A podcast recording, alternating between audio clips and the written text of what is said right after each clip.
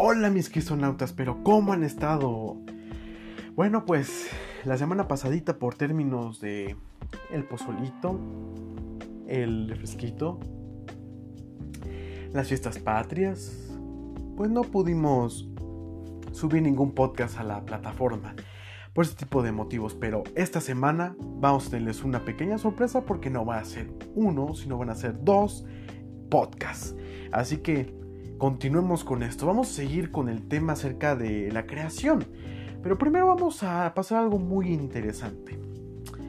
Acerca de la medición de la circunferencia de la Tierra. Pero vamos primero, como siempre, a la bellísima Biblia.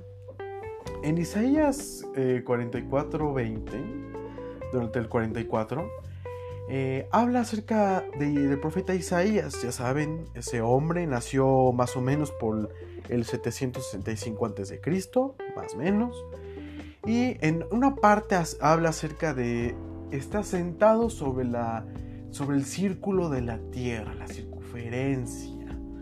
Muchos escépticos dijeron de que, ah, esto debe ser porque es plano, es un disco, pero no.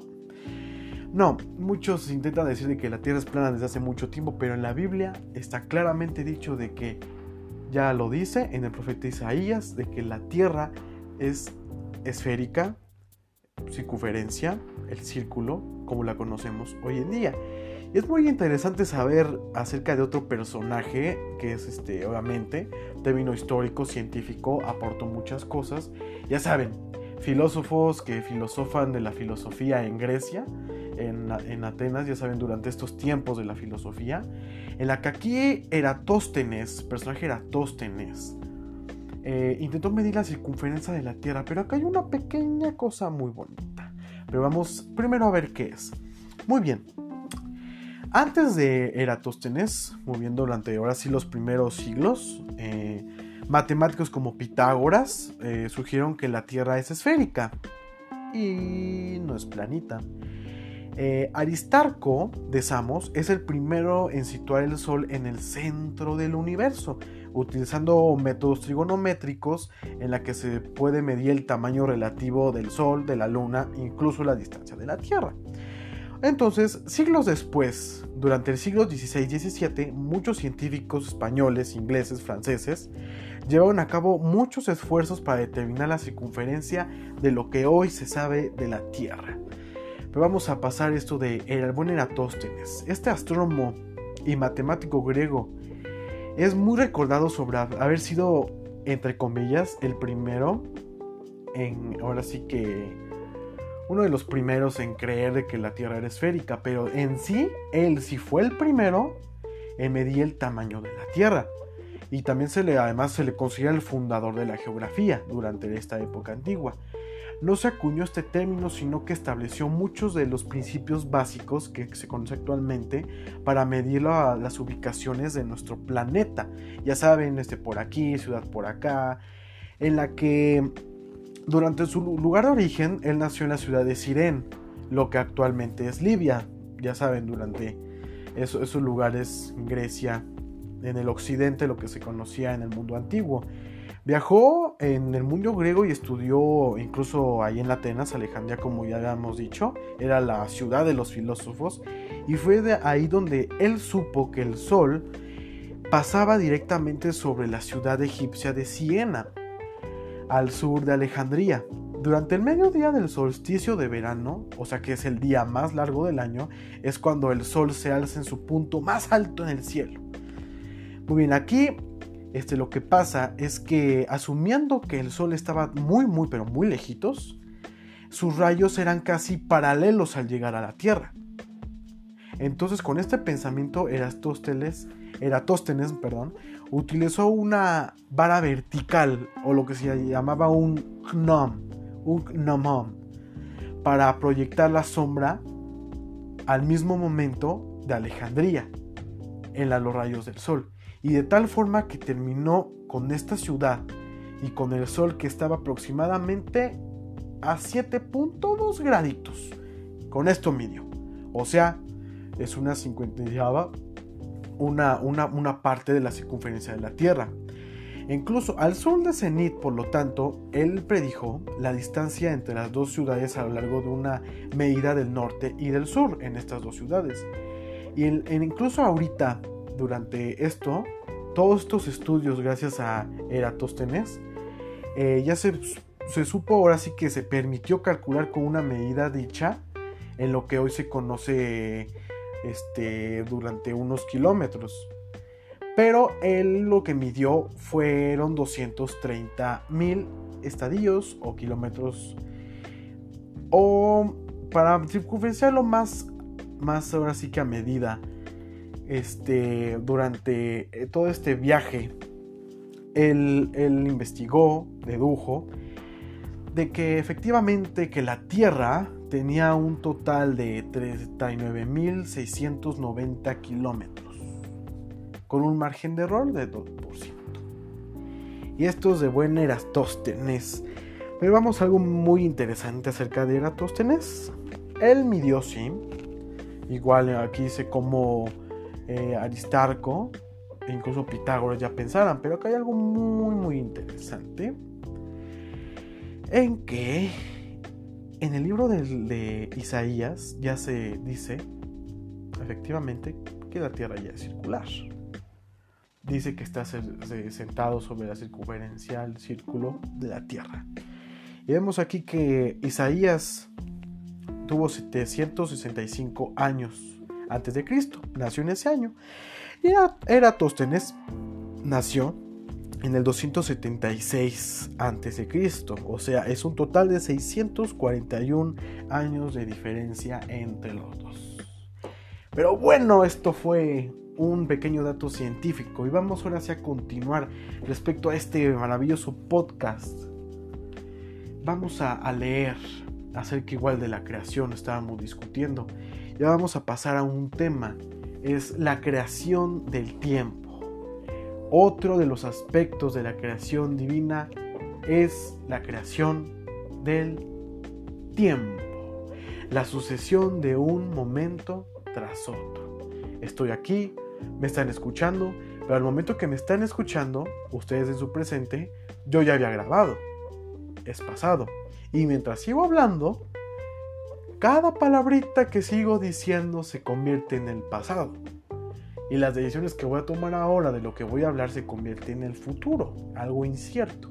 Pero lo que pasa es de que el presente es lo que está aquí y ahora. Ya saben, ese tipo de pensamientos que hemos tenido. Muy bien, esta idea se consideró con respecto al atributo de, de Dios, que es la eternidad, que, o sea, la eternidad de Dios se maneja durante toda la Biblia. Además que Él está en todos lados, él está presente en todos los tiempos situados, desde el pasado, el presente y lo porvenir o el futuro. Cuando hablamos de la existencia de Dios antes de la creación del mundo, hay algo que no debemos de pensar. Que Dios existía en una extensión infinita del tiempo. No. Más bien, la eternidad de Dios lo que quiere decir es que Él tiene una existencia muy diferente. Una existencia sin el paso del tiempo. Una existencia, pero por tanta existencia, existencia, pero Dios. Que para nosotros es muy difícil de comprender, incluso imaginarlo. El tiempo durante, igual muchos filósofos, me acuerdo mucho igual acerca de Albert Einstein, de que dijo que el tiempo es solo una ilusión. El término tiempo pues, lo inventamos nosotros los seres humanos al hablar de diferentes situaciones, el, pasado, la historia, lo que pasa. Y acuñamos este término del tiempo. Pero cuando se ve en la Biblia hay muchos versículos como en Job 36, en Salmos 90, en Juan 8:58, en Segunda de Pedro 3 y en Apocalipsis 1 y 8, de 1.8, perdón. El, el hecho es de que Dios creó el tiempo Este tiempo, lo que creó Dios, nos recuerda su señorío sobre el tiempo y el espacio y nuestra obligación de usarlo para su gloria, el tiempo que usamos para nuestras vidas. Me pregunto qué estaremos haciendo en este momento, ¿no? Uno puede estar en una peliculita, haciendo tarea, haciendo varias cosas. Realmente tenemos que pensar en qué situamos nuestro tiempo. En hacerle más caso a otras cosas y realmente qué es lo importante que es a Dios. Hay que tener mucho cuidado con este tiempo. Porque nosotros pues sabemos de que en esta vida carnal crecemos, nos hacemos adultos, envejecemos y al término no morimos, pero este cuerpo deja de existir, este cuerpo material se convierte en polvo. Recuerden que la palabra thanatos en el griego es, este referente a la muerte. Pero la muerte no quiere decir esto. Thanatos en sí no significa muerte, significa separamiento.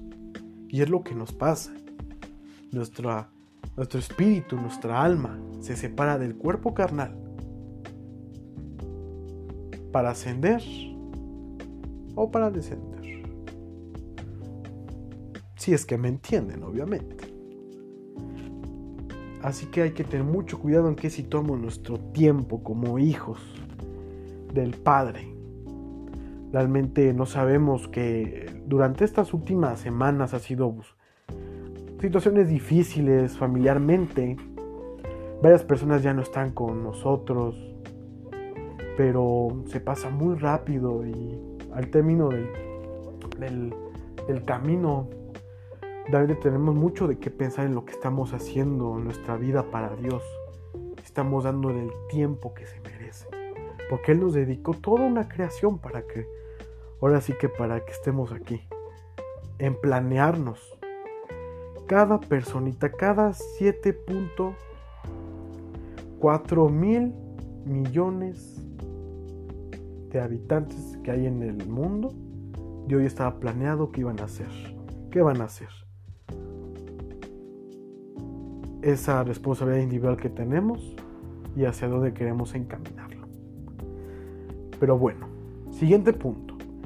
La obra del Hijo y del Espíritu Santo en la creación. Ok.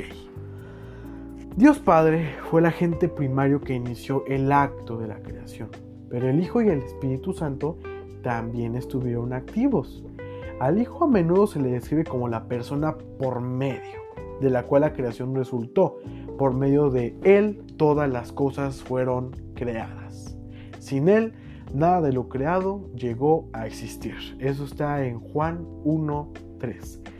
Pablo dice que hay un solo Señor, es decir, Jesucristo, por quien todo existe y por medio del cual vivimos, dice en Primera de Corintios, y ha sido creado por medio de Él y para Él. Colosenses 1.16. Leemos también incluso que por medio del Hijo de Dios hizo el universo. Eso lo dicen en Hebreos 1.2. Estos pasajes dan un cuadro coherente, lógico del Hijo como el agente activo que ejecuta los planes y las direcciones del Padre. Si me entienden? Esa actuación en este mundo material, lo que vino a hacer, es un claro ejemplo, lo que vino a hacer hace, hace, hace siglos Jesús en este mundo, que fue partir la era. Hace literalmente unos 2020 años. Ahora vamos con el Espíritu Santo. Ok, el Espíritu Santo también estaba obrando en la creación. Generalmente se le muestra completando, llenando y dando vida a la creación de Dios. Esto lo dice en Génesis 1.2. El Espíritu de Dios iba y venía sobre la superficie de las aguas. Aquí lo que denota es una función preservadora, sustentadora y gobernadora. En Job dice, el Espíritu de Dios me ha creado, me infunde vida, el aliento, el hálito del Todopoderoso. Job 33.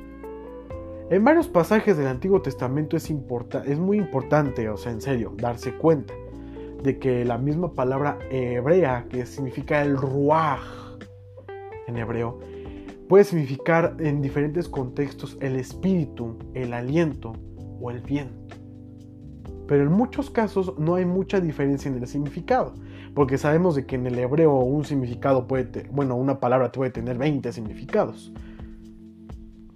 Porque incluso si uno decide traducir frases como el soplo de Dios o el viento de Dios, todavía parecería ser una manera figurada de referirse a la actividad del Espíritu Santo en la creación. Así el salmista hablando de la gran variedad de criaturas de la tierra, que del mar, que se arrastran sobre, sobre la tierra, si envías tu espíritu, son creados. Esto lo dice en Salmos 104. También otra cosa respecto a la obra del Espíritu lo dice mucho en Job 26, en Isaías, en Primera de Corintios. Pero aquí lo importante es el testimonio de la Biblia de la actividad específica del Espíritu en la creación. La obra del Espíritu Santo es más prominente en la conexión en la inspiración de los autores de la Biblia y la aplicación de la obra redentora de Jesús al pueblo de Dios, a su iglesia. En pocas palabras, el Espíritu es el maestro que le enseñó a los escritores a poner la Biblia. Es por eso que el autor principal de la Biblia es el Espíritu Santo y los subautores son todos los profetas, los evangelistas que publicaron, que escribieron durante siglos, durante milenios este maravilloso libro. Siguiente punto. La creación es algo muy aparte, muy aparte de Dios y sin embargo siempre depende de Dios. Es un poco revuelto, pero esto quiere decir que la relación de Dios y la creación es única entre las muchas religiones del mundo. La Biblia enseña que la creación es algo distinto de Dios. No es parte de la creación porque Él la hizo y la gobierna. El término que a menudo se usa para decir que Dios es mucho mayor que la creación es palabra lo trascendente. O sea, simplemente quiere decir que Dios está muy, muy por encima de la creación. En el sentido de que es mucho mayor que la creación misma. Y es independiente a ella. Recordemos lo de la lamparita otra vez. Los que dicen que la...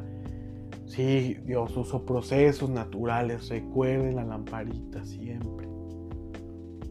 Dios es sobrenatural. Y una de las leyes de la termodinámica, la segunda me parece, que también tiene que ver con la entropía, es de que todo va en deceso. Todo va de más a menos en el término material. Nosotros nos morimos, la materia se, de alguna manera se desgasta para transformarse en otra, los animales, las plantas, todo descesa, todo tiene su punto de quiebre. Dios también está muy involucrado realmente en todo este término de la creación, pero no, y recuerden siempre, no es, Dios es más grande, mucho mayor que la creación, porque continuamente depende de Él para la existencia de la creación y es fundamental el término técnico usando, no sé, en varias intervenciones de Dios en, la creación es la palabra lo inmanente, que quiere decir permanente en la creación. El Dios de la Biblia no es una deidad abstracta alejada de la creación, ni, ni desinteresado de ella. La Biblia es la historia de la intervención de Dios en la creación y muy particularmente en las personas en ella, en esta tierra. Job en muchas veces afirma que incluso los animales y plantas dependen de Dios. En sus manos está la vida de todo ser vivo. el aliento, todo esto que anima al ser humano. Job 12:10. En el Nuevo Testamento, Pablo afirma que Dios es quien da toda la vida, el aliento, todas las cosas, y en lo que vivimos y cómo nos movemos y existimos. Hechos 17. Hechos. En verdad, en Cristo todo lo ha sido. Todo. Colosenses 1.17. Y Él continuamente sostiene todas las cosas con su palabra poderosa. Hebreos 1.3. La trascendencia y la inmanencia de Dios se afirma, se afirma junto con todos los versículos que vemos en la Biblia, que muy específicamente Pablo habla de que es un solo Dios y un Padre de todos, que está sobre todos y por medio de todos y en todos, de todos, de todos. Efesios 4:6. En pocas palabras, Dios, ¿te imaginas algo grande? Dios está un millón por encima. El hecho de que la creación es una cosa y Dios es otra, no quiere decir de que no tengan relación. Eso es lo que como estábamos viendo. Dios está por encima de la creación. Sin embargo, siempre interviene en ella y en resumen, Dios es a la vez trascendente e inmanente. Se puede representar como muchas, muchas cosas, pero simplemente Dios es quien nos trajo aquí. Estamos aquí por su propósito, por su amor, por su infinita sabiduría. Nosotros no podemos entenderlo. Dios está aquí, el entendimiento de Dios está en, una, en, el monte Everest, así de grande. Y tu pensamiento es la hormiguita que estás viendo en el suelo ahorita mismo. No podemos comprenderlo. En lo que sabemos, lo que Dios comparte con nosotros y lo que Dios no comparte. Dios comparte el amor, porque podemos amar. No comparte su omniscencia, su omnipotencia, porque Dios solo es eso. A eso se le llaman productos comunicables de Dios hacia nosotros, o no hacia nosotros. Recordemos mucho esto, hermanos. El tiempo, el espacio, cuando respiras, cuando observas los montes, el bosque, a tu familia, los pajaritos todo está aquí por Dios. La creación dependió de Dios. Dios está fuera de todos estos ámbitos de tiempo y espacio y la materia, porque Él inició todo esto de una creación sobrenatural. Y lo hemos hablado varias veces en este podcast acerca de teorías de, del Big Bang, teorías de la evolución. O sea, muchas cosas no caben, porque si uno aceptara la evolución, hablando como ahora sí estudiosos de la Biblia, no podemos decir que no, porque nosotros no venimos de un mono, está claramente, está en la Biblia, está dicho. Sopló Ruaj. Y surgimos. Hablaremos mucho más de este tema de la evolución y eh, cómo hay muchas cosas que no caben respecto a todo esto. Pero recordemos siempre, mis cristonautas, que Dios, a través de la creación, escribió las leyes en las que se rigen también la naturaleza hoy en día no es que a través de las mismas leyes haya creado el universo. Recordemos lo de la lamparita de nuevo, la lamparita, la lamparita. Están buscando una manera lógica, ahora sí que científica, cuando realmente la verdadera verdad pues está frente a, a, sus narices. Sabemos que hay gravedad. Se instituyó este término. Hay una fuerza Por ejemplo, el reciente descubrimiento del bosón de Higgs. Que tú vas a una piscinita, te tapan los ojos y te dicen, corre. Hoy no puedo correr en una alberca. Hay algo que te impide que avances, pero no ves qué es, pero hay algo. Es el bosón de Higgs. Es lo que le da la masa a la materia, a los átomos, a todo lo que vemos. Es eso lo que le da la masa. Hay muchas cosas que se siguen descubriendo. Y no, nunca, nunca he estado de acuerdo de que digan, este, durante los últimos siglos, la ilustración, durante todos esos términos sociológicos, psicológicos, de científicos, en las que revolucionó totalmente la historia ahora sí que de la modernización, la globalización de la humanidad de cómo se sitúan todos estos términos.